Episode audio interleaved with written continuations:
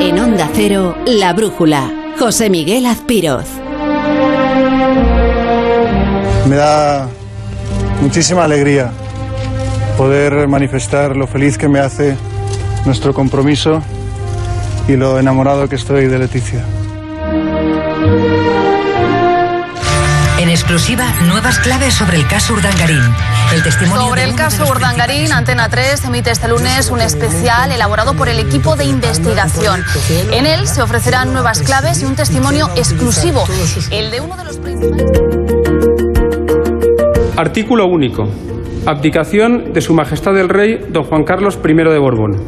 Apartado primero. Su Majestad el Rey Don Juan Carlos I de Borbón abdica la corona de España. Todo ello ha supuesto la culminación de un inaceptable intento de apropiación de las instituciones históricas de Cataluña.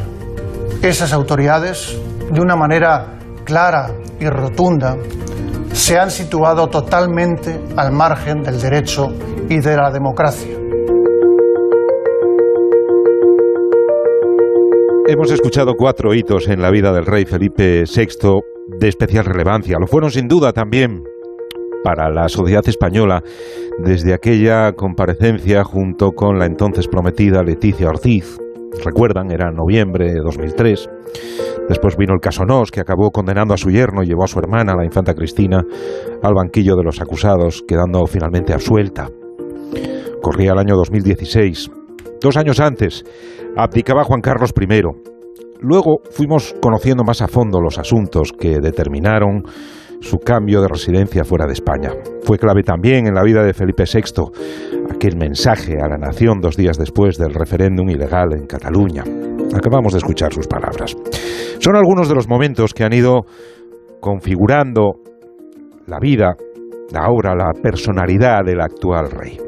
Ahora, en los próximos minutos, nos vamos a acercar a quiénes fueron los hombres de Felipe VI. Es el título del último libro de un periodista al que personalmente admiro y aprecio muchísimo, que se llama José Apezarena. Querido Pepe, buenas tardes. Buenas tardes, ¿cómo estás, hombre? Encantado de saludarte. Lo mismo digo. Sabes que es un placer. Eh, Pepe, son ya cinco, seis, siete libros sobre el rey, la familia real, la casa real. eh. De casas reales llevo creo eh, seis o siete, pero sobre el don Felipe, cinco libros, y este es el último. Bueno, Los hombres de Felipe VI. Es un- una biografía que no habla tanto de esos episodios que acabamos de recordar, sino de, de cómo los enfrentó a partir de lo aprendido con quienes estuvieron a su lado, ¿no?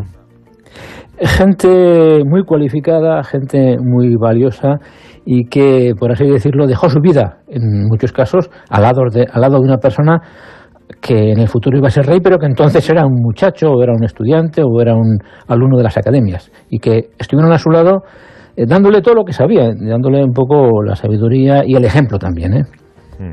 Muchos de esos hombres, eh, Pepe, son, son desconocidos para la mayoría de los españoles, gente que ha estado en la sombra, en segundo plano. Hay colegas de su época académica, miembros del ejército. ¿Qué más? Es que él ha tenido la habilidad, además de rodearse de gente valiosa, de escuchar mucho a los entornos con los que se iba encontrando. De manera que él guarda amistades que se siguen viviendo ahora de todas las épocas de su vida y de amigos que estuvieron a su lado y que siguen a su lado ahora, porque él, como una persona con corazón y con sentimientos, necesita también a su lado compañeros y amigos. De todas las épocas, él tiene gente a su lado a los que ve y con los que se reúne. Y de todas esas eh, personas que, identificas y relatas en el libro, eh, ¿cuál sería la que más ha, más ha influido, más ha acompañado? Eh, ¿Quién ha estado más junto al rey en todos estos años? Pues desde el punto de vista ah, del pasado y de su juventud, Sabino Fernández Campo fue decisivo, porque fue el que diseñó todo el proceso de formación del entonces príncipe, es decir, el paso por el colegio, por eh, Canadá, por las academias militares y por la universidad y por Washington, eh, el máster de Relaciones Internacionales que hizo. Ese fue un cerebro que además en muchas ocasiones eh, hizo también como de segundo padre, porque le escuchaba. Pero hay que decir que la persona más importante de todos es el actual jefe de la Casa Real, llamado Jaime Alfonsín. Y te pregunto lo contrario, ¿hay alguien que lo acompañara y que luego mm, terminara distanciándose? Bueno, en las casas reales es eh, frecuente que algunos de los servidores eh, acaben eh, mal, es decir, que salgan enfadados o dolidos, ¿no? Porque es un lugar común de las monarquías que cuando las personas que les sirven pues ya no están cumpliendo esa función, pues los aparcan, ¿no? Los apartan. Y hay algunos que han salido dolidos. Yo creo que uno de los que más se sintió dolido fue eh, José Antonio Alcina. José Antonio Alcina fue, por así decirlo, el primer secretario de Felipe, estuvo con él casi 15 años, y cuando le relevaron, pues él eh, se marchó dolorido, ¿no? Porque pensaba que todavía podía aportar algo y se marchó a su pueblo, se marchó a, Cádiz a vivir y quedó un, poco dañado. ¿Y cuál fue el motivo de ese relevo? Bueno, pues, pues el motivo era que, que el príncipe ya había acabado la, la etapa militar, que este Alcina era un militar, militar de la Infantería de Marina, coronel y luego general, ¿eh? acabó siendo general, y ya necesitaba un cambio de enfoque más intelectual, más universitario, y quizás la formación de Alcina era, como digo, demasiado militar. Quizás era el momento de que se apartara un poco, pero como digo, a él le dolió mucho porque le había cogido un enorme cariño, y eso pasa creo que con todos los que han estado a su lado, ¿eh? le han cogido a Felipe, príncipe y ahora rey, un enorme cariño. ¿Y caben en un libro, Pepe, todos esos nombres y sus contribuciones después de estos años? ¿O has tenido que discriminar a otros muchos? Vamos, te digo la verdad, es el libro que tiene 600 páginas, que no está nada mal. Sí, lo he visto. Incluye a muchísima gente. Pero es verdad, te digo la verdad, que tuve que quitar casi 200 páginas, porque ya era, era inviable, era un poco inmanejable. Y sí, hay una tarea de, selección en que pues vas eh, excluyendo a algunos que dices, estos ya no. Pero puedo decirte que yo creo en el libro aparecen miles de nombres, ¿eh? porque lógicamente voy citando gente que estuvo con él en las distintas etapas, en el colegio tal, en la universidad, y, y, que luego él, el príncipe, eh, siendo príncipe, hizo una cosa muy inteligente que es fue reuniéndose, sin que se contara, sin que se supiera, ¿eh? constantemente con personas inteligentes, informadas, importantes del país.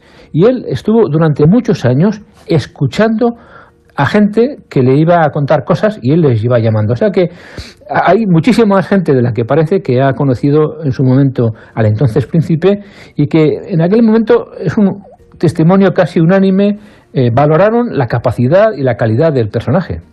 Ya. Y esta pregunta no sé si me atrevo, pero ahí va, Pepe.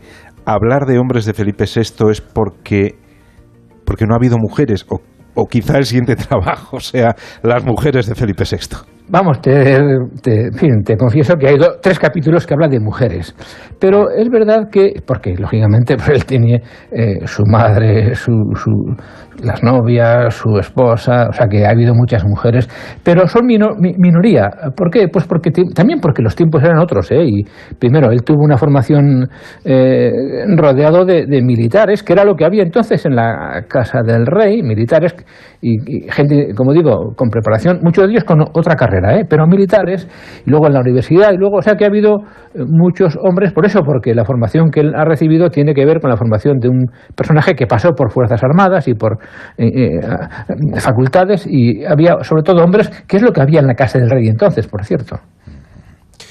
Los hombres de Felipe VI, el último libro de José Apezarena. Querido Pepe, muchísimas gracias por estar con nosotros esta tarde noche. Te mando un fortísimo abrazo. Te lo devuelvo, un fuerte abrazo. Hasta luego. Y nos acercamos ya a las 8 de la